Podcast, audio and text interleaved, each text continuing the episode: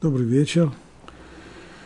С Божьей помощью мы начинаем сегодня изучать новый раздел Торы, Кедушим. Это 19 глава книги Ваикра, с самого начала. «И сказал Бог Моше, говори всей общине сынов Израиля и скажи им, будьте святы, ибо свят я, Господь Бог ваш». Пусть каждый человек боится свою мать и своего отца, но субботы мои соблюдайте. Я Господь Бог ваш.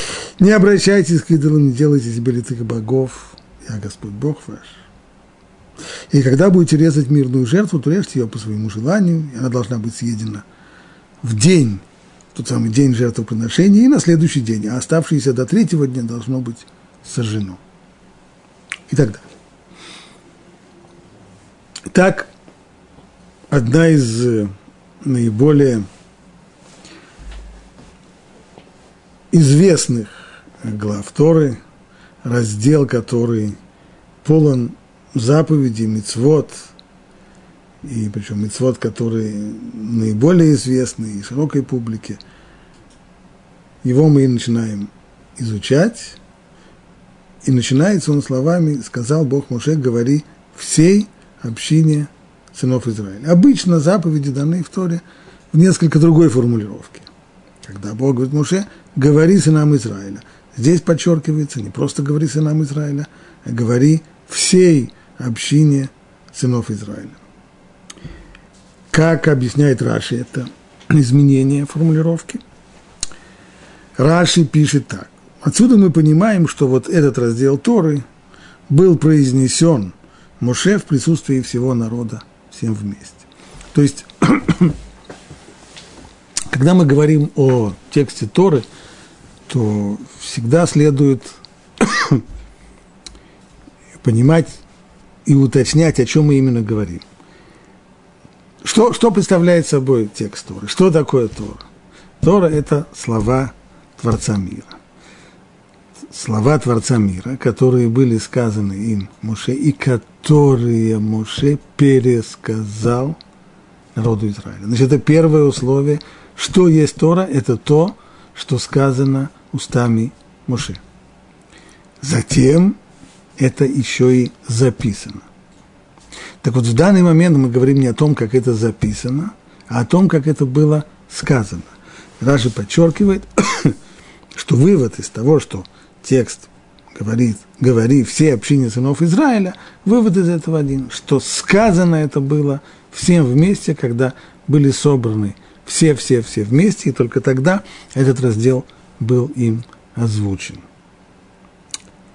Это было вопрос, почему так? Почему остальные заповеди, остальные главы, остальные отрывки Торы сказанные иным порядком, нет там этого требования, чтобы было в присутствии всех. А вот э, по отношению к этому разделу есть такое требование. Говорит Раши, это сделано так потому, что большая часть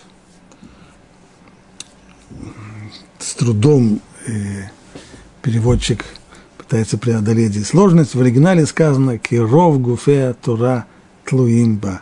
То есть то, что касается этого раздела Торы, большая часть гуфея Тора, то есть большая часть как бы тела закона Торы относится к этой главе. Словами переводчика, потому что большая часть важнейших законов Торы зависит от изложенного тут.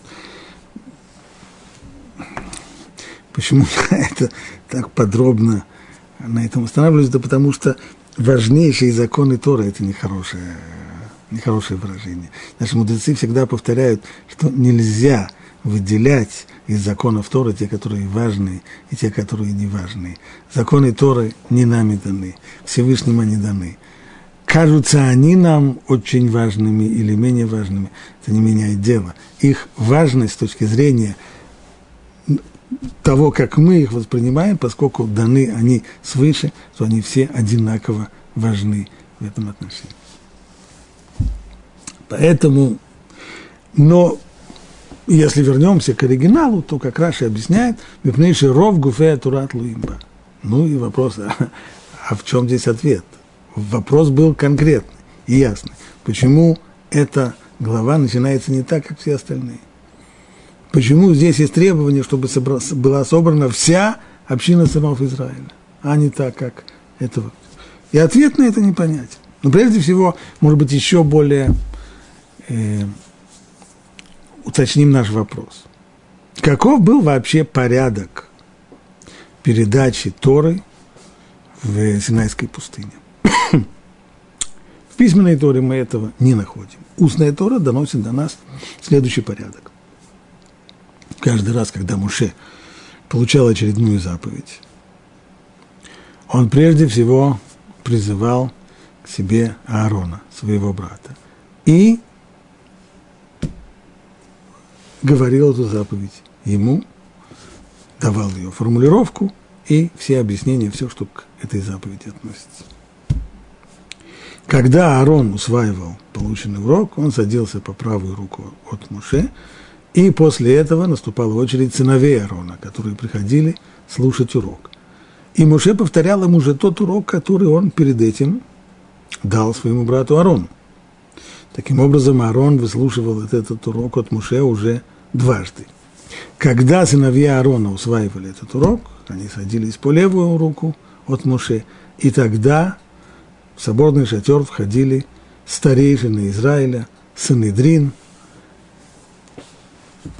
старейшие мудрецы народа, и Моше повторял им еще раз тот же самый урок.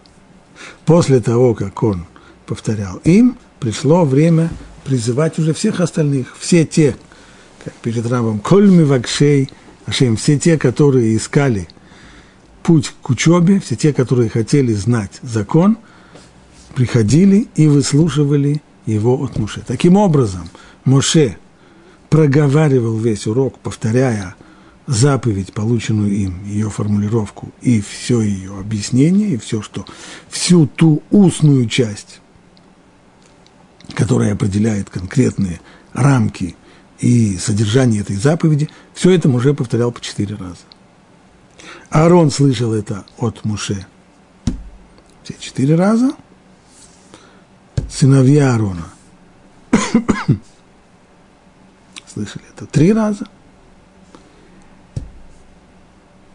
Мудрецы, старейшины Израиля, два раза, и весь народ хотя бы один раз слышал это от Муше. После того, как Муше выполнил эту свою норму четыре раза, обучал, четыре раза повторял заученный материал, он выходил. Теперь уже приходило время Аарону повторять. Он, то, что он слышал от Муше четыре раза, он повторял этот урок – так что слышали и его сыновья, и старейшины, и весь народ. И, закончив урок, выходил тоже. Вслед за ним сыновья Аарона, и они тоже повторяли этот урок, закончив его, выходили. Вслед за ними старейшины повторяли этот урок. Таким образом, и все абсолютно из народа слышали этот урок четыре раза. Только один раз они слышали это от Муше, второй раз от Аарона, третий раз от сынов Аарона и четвертый раз от Санедрина, от старейшин.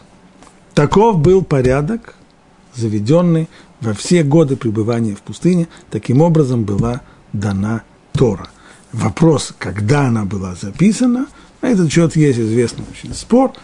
В трактате Бавы Батра записывалась ли каждая заповедь сразу после того, как она выучивалась устно – или же, то, что называется Тура Мегилот, Мегилот или же весь абсолютно, все вместе заповеди были записаны только в последний сороковой год пребывания еврейского народа в пустыне перед смертью Муши. Но это что, спор, который касается записания. Он не касается самой передачи Торы от Всевышнего к Муше и ее э, изучению устно.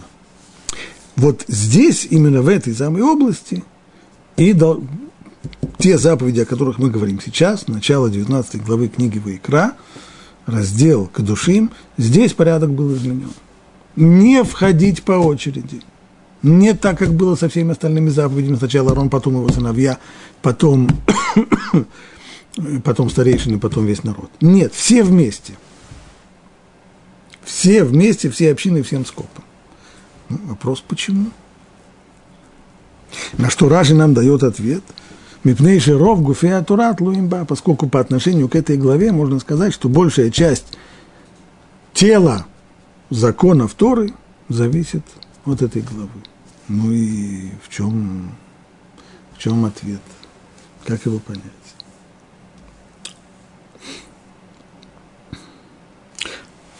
Некоторые предлагают такое объяснение.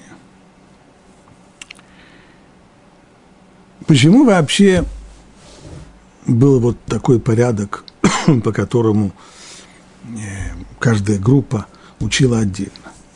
Здесь вопрос был не только в э, административном таком порядке, а и в уровне постижения. Ведь понятно, что всегда материал, любой материал, когда учитель обучает людей, все воспринимают по-разному, очевидно. И есть ученики, которые воспринимают больше. Есть тот, кто меньше. И есть ученики, которые воспринимают глубже. Есть те, кто более поверхностно. Поэтому здесь при, что касается постижения Торы, было, именно была вот такая вот градация. Больше всех, глубже всех, точнее, не больше всех, а глубже всех постигал Аарон.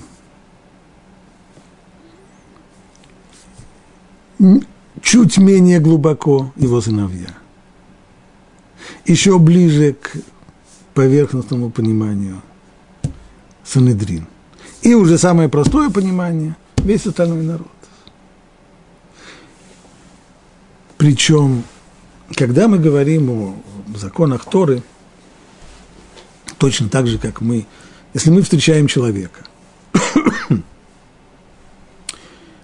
встречают по одежке. Это самая внешняя оболочка человека. То, как он одет, так он себя представляет, и так мы его встречаем, воспринимаем, так мы к нему относимся.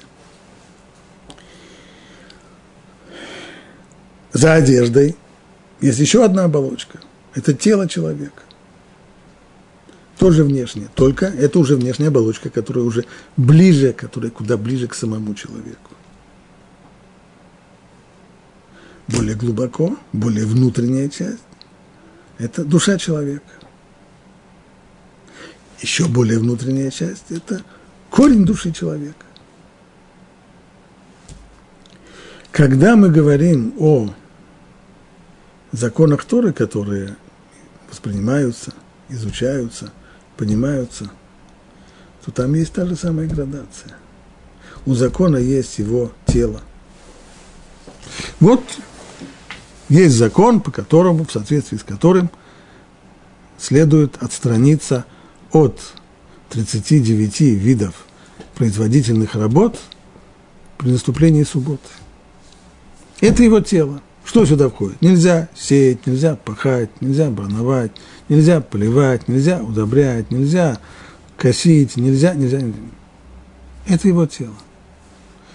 Но более глубокое постижение – это уже душа этого самого закона. Это уже душа Торы. А есть еще более глубокий уровень понимания. Как, подобно тому, как у человека есть и корень его души, так и здесь есть и корень. И, в принципе, эти уровни, они, безусловно, параллельны. Есть между ними параллель. Так вот, поскольку то, что касается этой главы, то в этой главе изложено прежде всего практические заповеди, в которых главное и самое важное – это внешняя их часть, а именно гуфея Тура, то есть тела, что касается тела законов. Здесь не было необходимости разделять людей по уровню их по уровню глубины их постижения и понимания того, что они учили. Поэтому, поскольку главное здесь было это именно Гуфея Тура, а именно сами законы, тело закона, то все были собраны вместе, и Тура была, и эти законы были им озвучены всем вместе. Это одно из объяснений. Можем привести другое объяснение.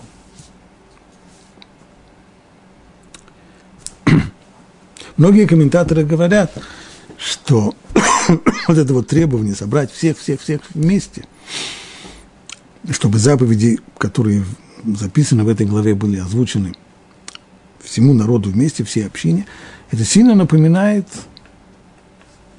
Синайское откровение. Там тоже было требование, чтобы все-все собрались вместе. Не было такого, чтобы сначала было, чтобы Всевышний сказал, ну я Жем Лукеха, я Господь Бог твой, который вывел тебя из Египта, сказал бы это Жем, уже сказал бы это Арону, Арон передал бы это дальше по цепочке, и так это дошло бы и до всех. Нет, все должны были собраться вместе, все должны были слушать те самые первые обращения, которые были к ним. Почему вот это Синайское откровение, почему там было такое ультимативное требование, чтобы все были, чтобы, не дай Бог, хотя бы даже один не остался бы дома в палатке. Почему все должны были присутствовать?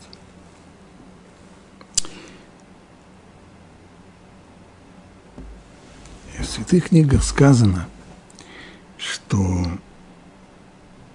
строение еврейского народа – это 600 тысяч душ, которые соответствуют 600 тысячам сынов Израиля, которые вышли из Египта. А корень душ еврейского народа находится в самой Торе.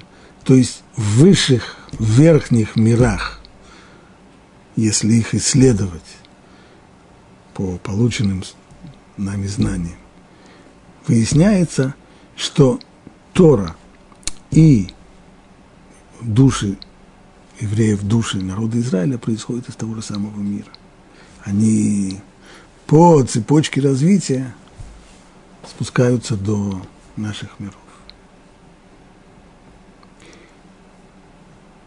И душа каждого из евреев – это как бы один орган общего большого организма.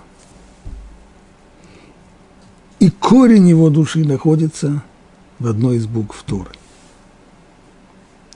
Поэтому, а поскольку по отношению к Тору мы знаем, есть требование, что если в свитке Торы хотя бы одна, одной буквы не достает, то весь свиток негодный. Это не то, что мы скажем, ну, одной буквы не достает, но в общем и целом вполне приемлемый вариант. Нет, неприемлемый.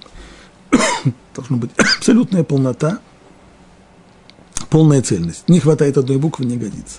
Поэтому и когда принимали Тору евреи, среди всех 600 тысяч сынов Израиля, которые вышли из Египта, все должны были при этом присутствовать, потому что душа каждого из них, корень ее, находится в определенной букве Тор.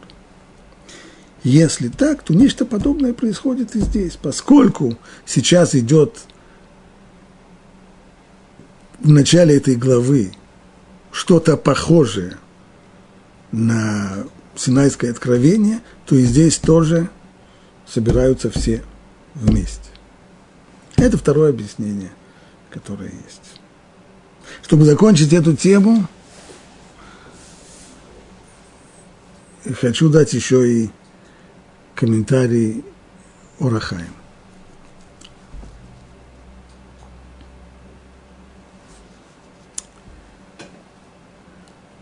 Пишет Урахаим так. Прежде всего ответим на вопрос, почему при обычном, вот, обычный порядок э, изучения Торы был вот э, именно в таком вот э, порядке очередности. Сначала Арон, потом его сыновья, потом старейшины. Санедрины, и только уже потом весь народ. Почему не все вместе? Одно объяснение мы уже дали, потому что здесь речь идет не только о порядке, но и глубине постижения. Урахаем идет совершенно другим путем, не, не, не залезая в э, более практично. Если как преподаватель я даю урок, есть преподаватель, которому особо не важно, он э, свой урок э, дал, все остальное его мало интересует. Я часто говорю это начинающим учителям, что есть три категории преподавателей. Одна категория преподаватель очень плохой, который сосредоточен сам на себе.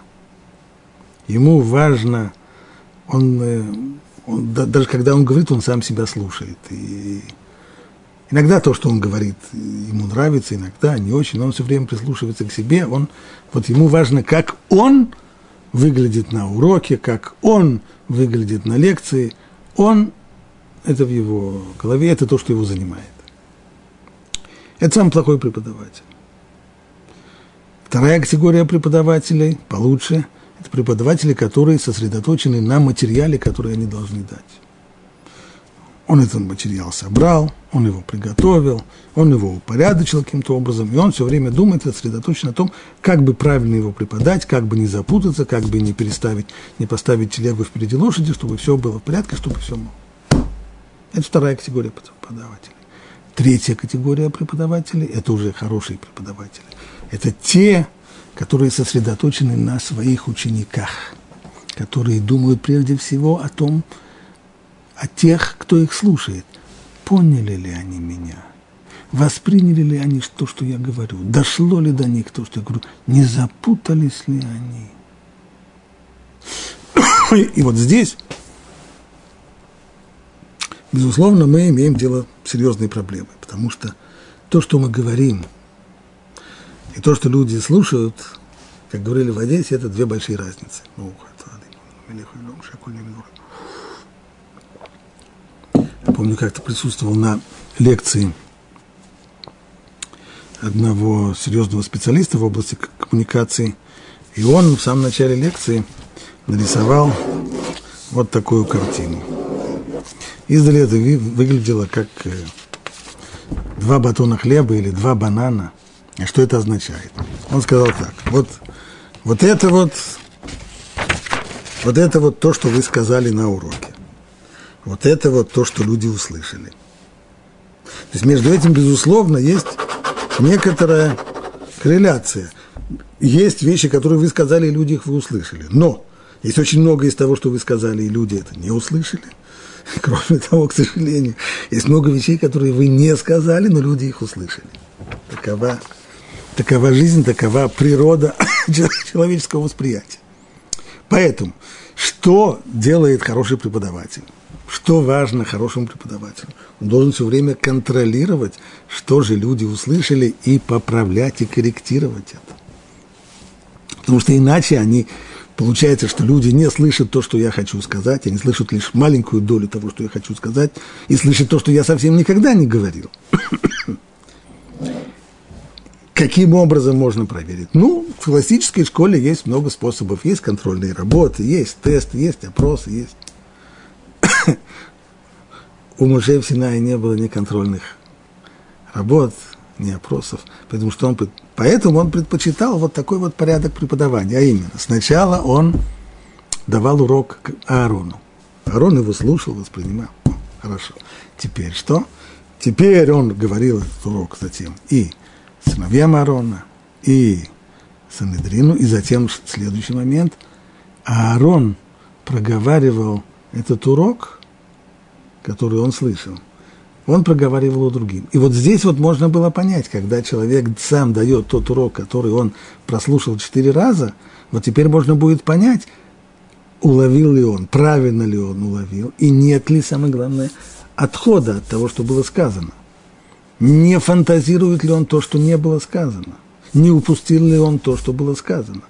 При помощи вот такого повторения контроль выходил великолепный. После этого, после того, как Аарон это делал, это делали и его сыновья, и старейшины, все хорошо. Если так, то это замечательный, замечательный подход и правильный подход Пишторахаем. Зачем нужно его было менять? Конечно, не нужно было его менять а, ров гуфе, а то это все очень замечательно. Но, но чем, чем больше будут мне объяснять, насколько важна эта глава, и какие важные здесь законы, и какие, и, и, ну так тем более это только подтверждает то, что изучать их нужно было именно таким образом, как изучалась до сих пор вся Тора, то есть именно градации, так, чтобы каждый повторял, и каждый, каждый бы чтобы смог себя проверить, верно ли он понял, не упустил ли он чего-то, и не нафантазировал ли он чего-то. Почему же тогда здесь нужно было собрать всех вместе? Ветурахаим, ответ на это может быть очень простой. Весь этот порядок показывает нам только то, как учились мужчины, те, которые обязаны изучать Тору. А эта глава, этот недельный раздел, необходимо было его рассказать всем, в том числе и женщинам, и детям. Поэтому и говорится здесь, и сказал Бог Муше, говори всей общине сынов Израиля, всей общине имеется в виду не только мужчинам, но и женщинам, и детям, всех их собрать. Почему? Поскольку большая часть таких важнейших законов Торы, которые даны в этой главе, необходимо, чтобы слышали их все, все вместе – и женщины, и мужчины, и дети тоже.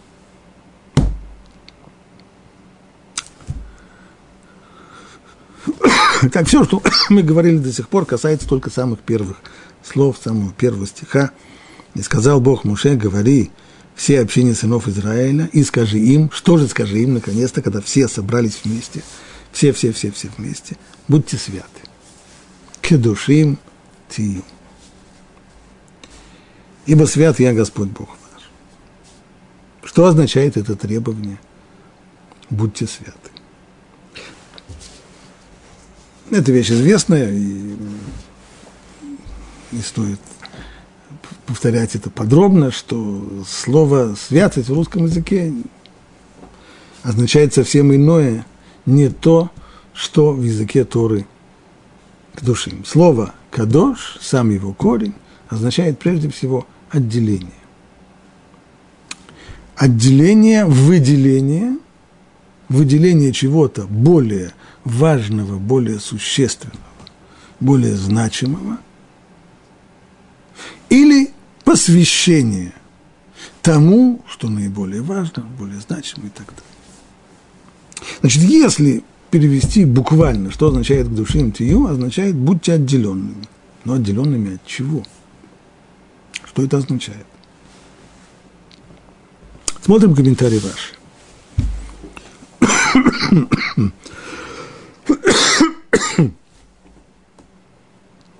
Говорит Раши, имеется в виду, отдалитесь от запретных связей, от арайот. То есть те самые запрещенные Торы, сексуальные связи, которые были перечислены в предыдущей главе – вся 18 глава книги Вайкра посвящена именно этому вопросу, сразу после этого Тора говорит, к душим тию, отделитесь от них. И везде, где говорится об отдалении от блуда, тут же следует и упоминание святости. То есть святость – это состояние отделенности от того, к чему человеческая натура как раз стремится. Именно это отделение, отделение от блуда, от запрещенных сексуальных связей, это и есть понятие к душе. Так говорит Раши. И снова его комментарий опирается прежде всего на последовательность отрывков Торы. То, что вот это требование к душим тию, будьте святы, идет сразу вслед за 18 главой, в которой подробно перечислены все запрещенные связи. Так объяснил Раш. Харамбан в своем комментарии сначала цитирует Раши. Будьте святы, отдалитесь от запретных связей, то есть райот, и от других нарушений. Ведь везде, где говорится об отдалении от блуда, сразу же следует упоминание святости, так объясняет Раши. Но, продолжает Рамба, если мы обратимся к одному из источников из Мидрашим, которые мудрецы составили в отношении книги Вайкра, это Турат Куаним, то есть устное предание, в котором содержится э, основная масса учение Торы, которое связано с книгой Вайкра, и название его Турат Куаним, то там написано иначе. Там написано просто. К душим тию будьте святы, то есть будьте прушим тию. Будьте отделены. Ну, мы объяснили в самом начале, что само значение этого слова «кадош» означает прежде всего отдалиться, отделение. И еще там написано «освящайтесь и будьте святы, ибо я свят. Как я свят, так и вы будете святы. Как я отделен, так и вы будете отделены». Ведь в стихе это связано «будьте святы, ибо свят я, Господь ваш». Что значит святость Всевышнего? А это как понять? Имеется в виду, говорят мудрецы, его отделенность. От чего он отделен? От созданного им мира. Он не часть этого мира. Он не, невозможно сказать, что он здесь пребывает, он часть созданного мира, он создатель этого мира. Стало быть, он отделен абсолютно от всего созданного мира, от всего, что может быть воспринимаемо нами как часть материального мира, от всего этого он отделен. У него нет никаких абсолютно свойств, которые характеризуют материальный объект. Ничего этого ему приписать нельзя. Значит, отделенность от созданного материального мира. И Всевышний говорит, как я, таким образом, отделен, отдален от этого материального мира, который я создал, так и вы будете, так и вы должны быть отделены, отдаляйтесь. Вот это не совсем то направление, о котором говорит Раши. Здесь речь не идет о райот. И с моей точки зрения, продолжает Рамбан, вот эта вот отдаленность, то, что называется пришут, воздержание, подразумевает не воздержание от запретных связей, как это объяснил Раши, а это пришут в том смысле, в котором это понятие воздержания упомянуто в Талмуде. Ведь там, в Талмуде, нередко упоминаются люди, которых называли прушим, отдаленные, отделенные. И что означало это? Их отдаление? Это люди, которые принимали на себя добровольно воздержание от целого ряда вещей, которые закон не запрещает. И они назывались прушим. Так вот, дело заключается вот в чем. Тора запретила близость с определенными людьми район. Ну, вот то, о чем говорил Раши, предыдущая глава, 18 глава. Там перечислены все эти люди, с которыми запрещено вступать в физическую близость. И близкие родственники, чужая жена. Эти запрещены. А кроме них, а кроме них разрешено. Кроме того, Тора запрещает в пищу еще цел, есть ряд продуктов, которые запрещены, ряд видов пищи, которые нам запрещены. Свинину есть нельзя. И конское мясо тоже нельзя есть. И раков нельзя. И крабов нельзя. И... А кошерное мясо можно? Можно. А сколько? Нет столь ограничений. Тора разрешила мужу близость с женой. Тора разрешила вкушение мяса кошерного и вина, то есть для оно кошерное. А если так, получается, что сластолюбивый человек может предаваться излишней похоти со своей женой. Или даже с несколькими женами, если ему одной жены мало. Упиваться вином, объедаться мясом, осквернять свою речь любыми скобрезностями – поскольку подобного запрета нет в Торе. А где в Торе написано, что нельзя материться? Ну, вроде не записано. А где в Торе записано, что нельзя обжираться? Тоже не записано. Если кошерный, то... И таким образом такой человек, кто он будет? Рамба называет его Наваль Бершут Атура. То есть мерзавец с разрешения Торы. У него все с разрешения Торы, все абсолютно кошерно. Мясо он ест самое-самое, самых строгих требований кашрута. И вино тоже самое. Но человек не знает в этом меры, не знает в этом никакой грани. И такого человека, который формально не нарушает ни одного запрета – но просто вся жизнь его это погоня за, за материальными, за физическими удовольствиями. И такого человека Рамбан называет Наваль, Брушата Тура, мерзавец разрешения Торы. И поэтому, вот после того, что Тора перечислила то, что совершенно запрещено, так, у нас получилось, вроде есть такие три основные сферы в жизни. Есть запрещенная, сфера запрещенного. Вот здесь есть и мясо запрещенных животных, и некошерное вино, и идолопоклонство, и запрещенные э, близость физическая с близким родственником и так далее, это все запрещено. Есть вещи, которые обязаны. В Песах обязаны есть мацу. А хамец нельзя. А что с картошкой? Есть запрет есть картошку? Нет. Есть обязанность есть картошку? Тоже нет. Значит, это получается, то, что называется, ршут. Вроде как мое право. Здесь вроде бы я хозяйничаю, здесь вроде бы я командую. Сколько картошки я съем – и как я ее буду есть, и сколько раз я ее буду есть. И, так вот, здесь вот сейчас этой заповедью к душинтию картина изменяется. После перечисления того, что совершенно запрещено, в Торе приведено общее правило – воздерживаться от излишеств. Есть общее требование, общая заповедь к душинтию, будьте святы, что означает будьте отделены, что означает – воздерживайтесь от излишеств.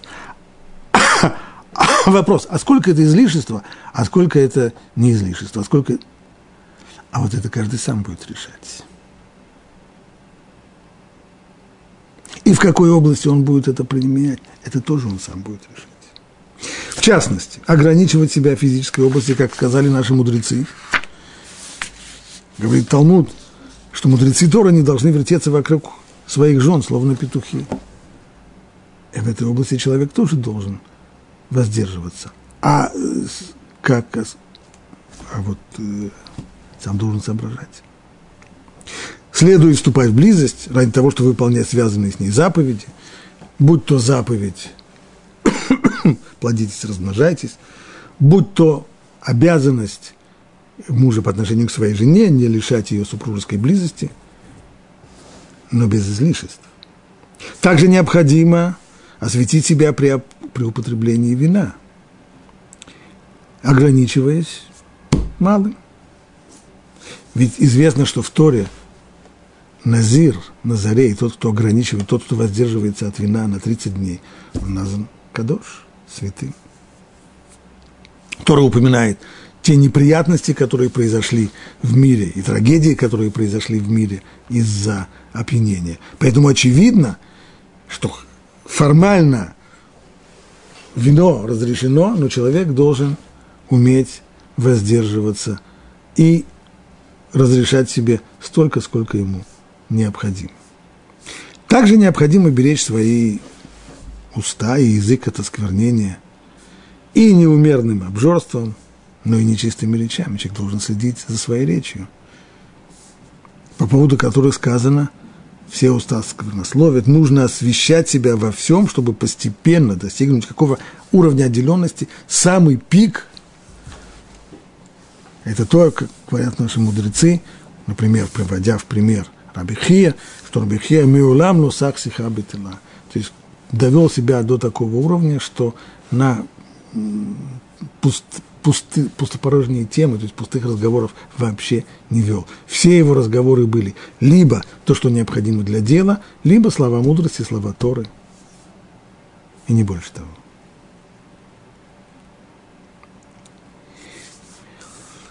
А в конце сказано, вы будьте святы, то есть вы воздерживаетесь от того, что Тора не запретила – устанавливая себе определенные ограничения. Ибо свят я, Бог ваш, что означает? Это дает нам понять, что по достижению вот этой святости, то есть если мы научимся воздерживаться и пользоваться только тем, что нам необходимо, если мы научимся воздерживаться от излишеств, то тогда, тогда мы приблизимся к Богу. И это тоже называется двикут, как это объяснил Рамхаль в Месилат Шарим. что само понятие душа – это то, что начинается снизу, а заканчивается сверху, когда человек, когда человек освещает себя снизу, то есть учится воздерживаться, и тем самым э,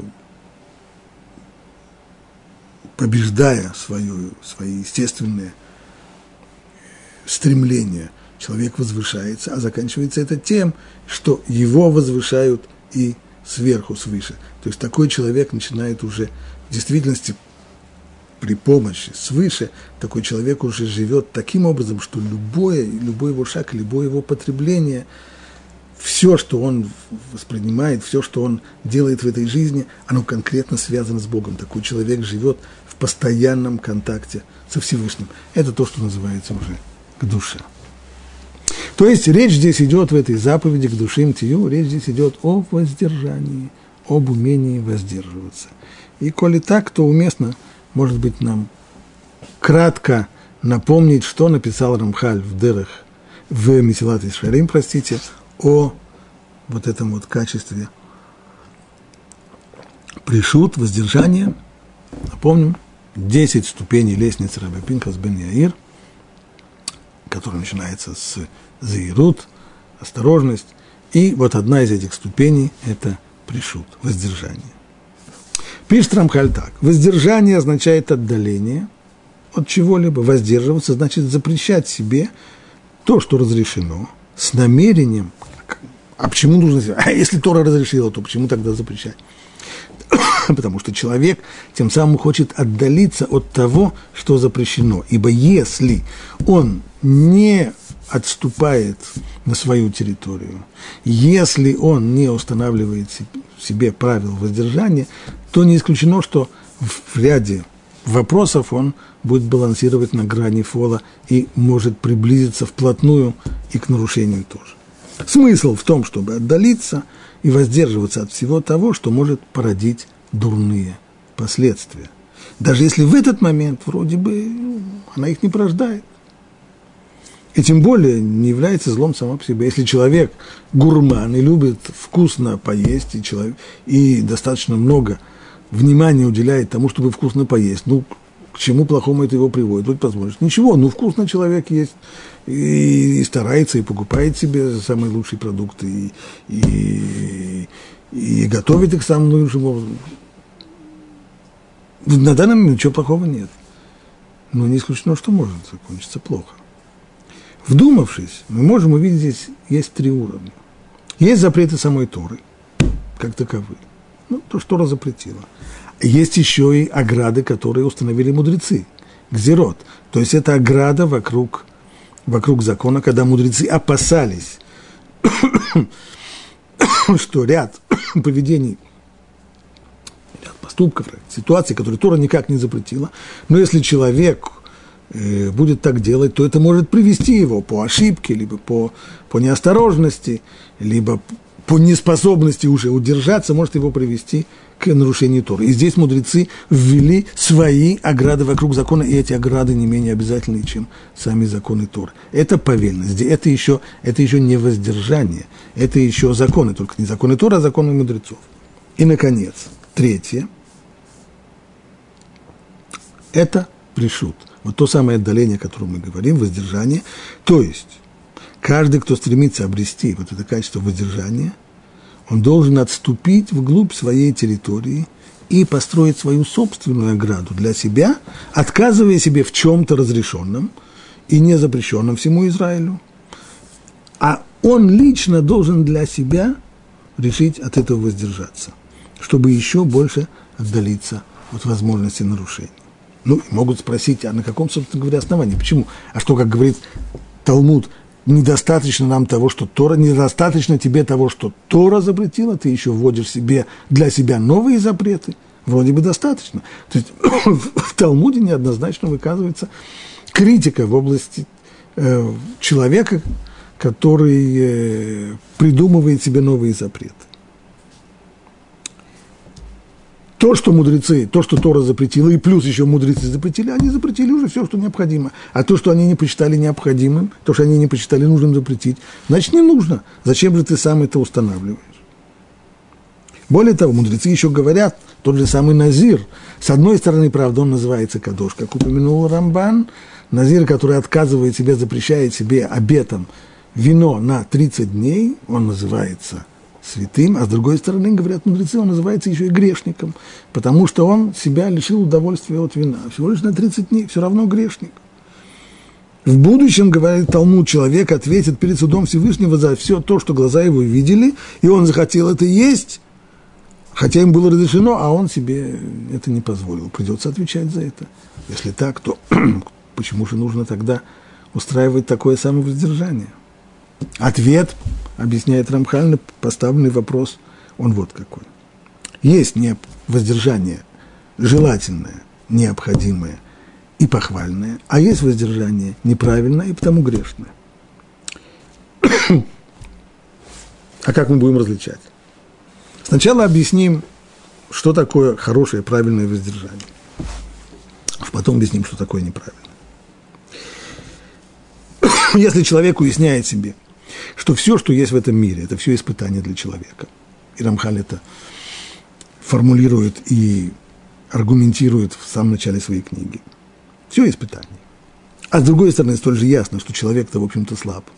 Испытание ему выдерживать достаточно трудно то нет никакого сомнения, что человек должен остерегаться от зла и самому постараться подальше-подальше от испытаний. Ведь нет же такого удовольствия в мире, которое не влекло бы за собой хоть какое-нибудь, которое могло бы любое, иными словами, удовольствие, которое есть в мире, оно может повлечь за собой какой-то грех. Ну, например, еда и питье. Если они чисты от запрещенных в пищу вещей, все разрешено, все кошерно, все разрешено. Однако чревоугодие влечет за собой сбрасывание рема. Человек, наевшись, он уже человек, который смотрит на все совершенно иначе. Вино везет, пьянство, оно ведет за собой, может толкнуть человека на разврат и на другие дурные вещи. А уж тем более, если человек приучает себя постоянно к изысканной пище, тогда если ему однажды не достанет привычного, что ему тогда делать? денег у него не будет на то, чтобы покупать деликатесы, которым он себя приучил, а он уже поработился этому. Что тогда? Тогда он начнет доставать деньги, добывать деньги непозволенным путем. Поскольку он захочет, чтобы стол его был накрыт соответственно его желаниям, затем последует нечестность, присвоение чужого, он будет одалживать деньги, не будет возвращать, как это у нас принято. Будут ложные казы, клянусь тебе, что я уже все вернул – а затем все остальные грехи из этого вытекающие. Воровство и так далее. Тем самым человек и будет отвлечь, отвлекаться и от учебы, если нужно будет бегать всюду и доставать очередную суду, то и учиться он как следует не, не сможет, и молиться так он как следует не может. В общем, небах. Следует понять, если мы понимаем, что подобного рода подчинение человека своим э, привычкам в области потребления, оно опасно, то воздержание, понимаем, что оно полезно. Следует понять, что воздержание – это великолепное средство спастись от яйцерара. Поскольку человеку, который стоит на пороге греха, очень тяжело победить. Если человек перешел определенную границу, то дальше его уже понесло. Он даже понимая, что это плохо, не сможет удержаться. Поэтому должен эту границу не пересекать. Он должен стараться остановиться до того, за шаг до того, остановиться на расстоянии вдалеке от той роковой черты, и тогда уже яйцерара будет трудно подтолкнуть его к падению. Если человек перешел эту черту, перешел через этот Рубикон, тогда уже яйцерара его за собой увезет. То же самое в области и в области физической близости. Разрешена, безусловно, разрешена со своей женой. Но если человек не знает здесь грани, если человек здесь не не приучает себя к воздержанию, тут человек такой играет с огнем. Он может позволить себе вещи и запрещенные тоже. Будем ходить в детали. Понятно. Вывод. Поскольку все, что есть в мире, представляет собой определенные аспекты опасности для человека, и все удовольствия, которые человек испытывает в мире, всегда можно найти каким-нибудь образом, как они могут толкнуть человека и на грех. Достоин похвалы тот, кто воздерживается и отдаляется от них по мере возможности. Что значит по мере возможности? То есть вот это и есть то самое хорошее воздержание, когда человек использует, потребляя благо этого мира, он использует только то, что ему необходимо, только то, без чего его жизнь будет плохой. А от излишеств он воздерживается. Берет только то, что необходимо человеку для своих нужд. Спрашивается задача, ну если это так желательно и хорошо, тогда почему? Возвращаемся к предыдущему. Почему тогда мудрецы в своих постановлениях, в своих зерот, почему они этого не запретили? Почему они не сделали воздержание для всех?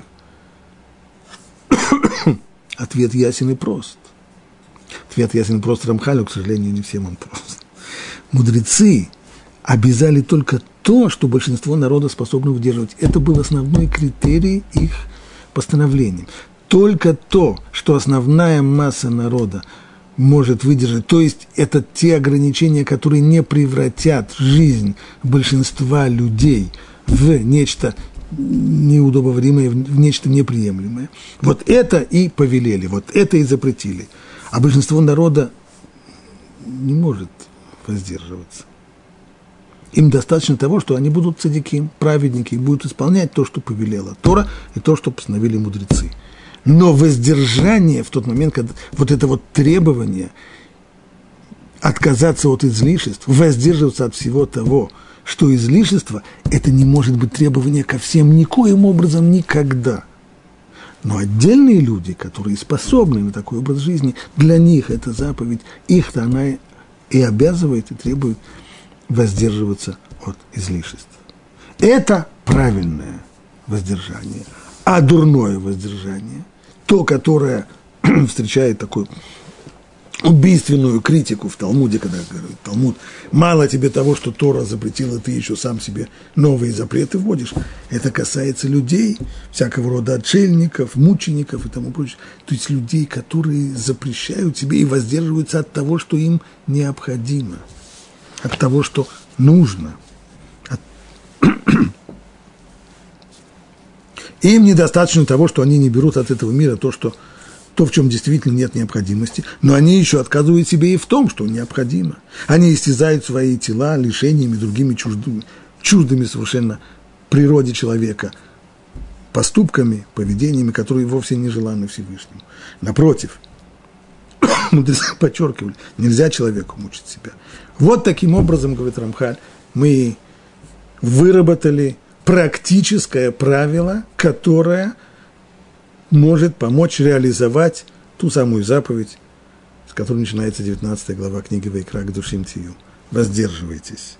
Человеку следует воздерживаться от всего того в этом мире, что не является для него обязательным для него точка. Это не может быть общая планка для всех. Для одного человека что-то обязательно, другой человек без этого может преспокойно жить. Человек только сам для себя может установить эту планку, что ему нужно, а без чего он может обойтись. Если он может без этого обойтись, отдалиться от этого, воздержаться.